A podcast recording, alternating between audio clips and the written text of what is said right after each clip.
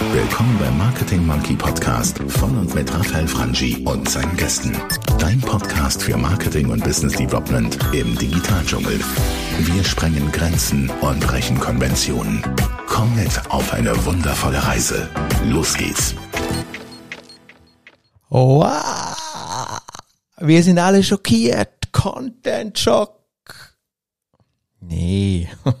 Willkommen beim Marketing Monkey Podcast auf YouTube und in der Podcast-App deines Vertrauens. Was ist der Content Shock und vor allem, was können wir gegen diesen Content Shock tun? Das ist die gute Frage und der stellen wir uns heute hier in diesem Podcast, in diesem kleinen YouTube-Video. Schön bist du mit dabei. Eine Bewertung, ein Sharing dieses Podcasts, dieses Video würde mich wie immer sehr, sehr freuen. Ja, der Content Shock, ein Begriff, der erstmalig rund 2016 auf den Markt gekommen ist. Dort findet man ihn so in der Literatur. Grundsätzlich ist der Content Shock was ganz, ganz einfaches. Es geht darum, zu viel Content. Nicht, we nicht mehr, nicht weniger. Eine Überdosis an Content. Das ist der Content Shock. Ja. Es wird mehr Content produziert, als konsumiert werden kann. Grundsätzlich nicht so schwierig, grundsätzlich wahrscheinlich eine normale Entwicklung. Du findest da gewisse Grafiken im Netz, wo du die anschauen kannst, wo genau das aussagen. Sie sagen, ja, es wird mehr produziert, als konsumiert werden kann. Und das ist ein Problem. Das ist eine Reizüberflutung, eine Informationsüberflutung und so. Man versucht hier dann Content-Kategorien zu bilden, je nachdem, ja, kann man machen. Man kann Content erfolgreicher an, an Frau, Mann, an was auch immer bringen, wenn man Geschichten mit Content erzählt. Also ich sage immer, der, der Storytelling ist die große Schwester von Content Marketing oder die Verpackung, je nachdem, wie du es wie du's dir zurechtlegen magst. Aber es ist auf jeden Fall so, dass Content Marketing und Storytelling ganz, ganz eng zusammengehören. Zurück zum Content Shock, ja. Fünf Punkte, was du gegen den Content Shock tun kannst, möchte ich hier kurz in dieser Episode mit auf den Weg gehen. Zum einen besserer Content, höhere Qualität von Content und damit meine ich nicht unbedingt gekünstelt High-End Produktionscontent. Authentizität ist wichtiger als die 100% Highest Quality, bin ich heute davon überzeugt.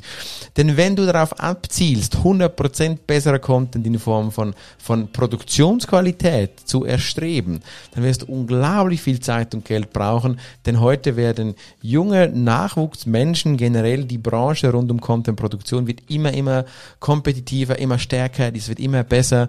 Und Menschen wollen wieder ein bisschen zurück zu dem Einfacheren, zu dem Authentischen, ein bisschen zu dem Raueren, also bessere Content heißt nicht die besten Videos, die besten Audiofiles der Welt, sondern heißt einfach besserer Content für deine Zielgruppe und lieber Authentizität vor Perfektion in der Produktion.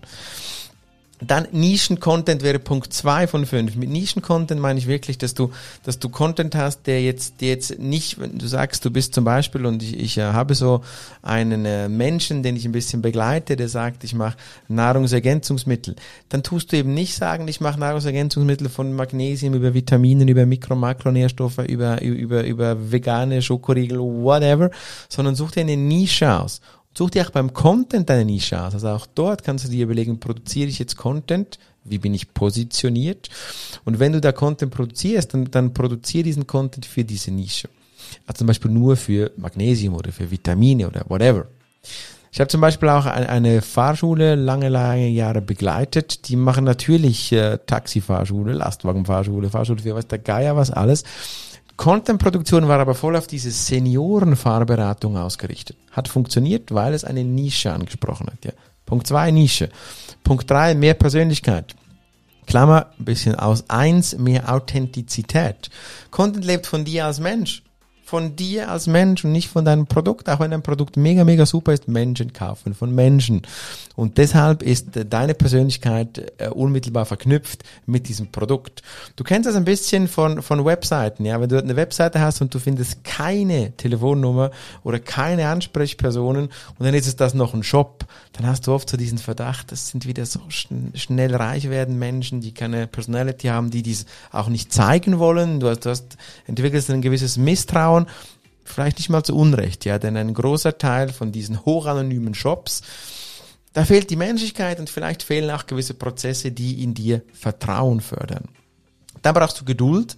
Du brauchst Geduld mit diesem Thema, denn du musst ganz, ganz viel Content immer wieder produzieren über längere Zeit, bis dann der erfolgreich ist. In den Episoden zuvor, diesem kleinen äh, Dreier-Episode rund um das Thema Verkauf, lernst du auch, dass du natürlich noch Verkauf brauchst neben Content Marketing. Das so in Klammer. So oder so brauchst du Geduld.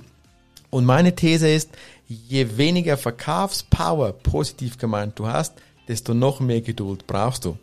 Wenn du Content Marketing mit der richtigen Portion Sales, Verkauf anreicherst, dann wirst du möglicherweise eine Spur weniger Geduld benötigen. Der letzte Punkt, Punkt 5, ist die Relevanz.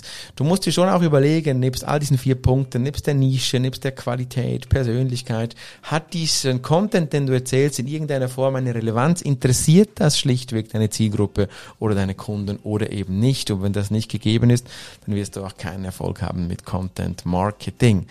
So nimm diese fünf Punkte mit für deine Reise durch das Con durchs Content Marketing und auch zur Umschiffung dieses Content Jocks in deiner Branche. Ich danke dir fürs Zuhören. Dein Marketing Monkey sagt ciao, ciao, bye bye, bis zum nächsten Mal und lass eine Bewertung da. Share dieses Ding mit deinen Freunden in deinem Netzwerk. Bis dann. Ciao, ciao. Und hat dir gefallen, was du gehört hast? Lass bitte eine Bewertung bei iTunes oder einen Kommentar auf www.marketingmonkey.ch da. Bis zum nächsten Mal bei dem Podcast, der deine Ideen und Pläne verändern wird.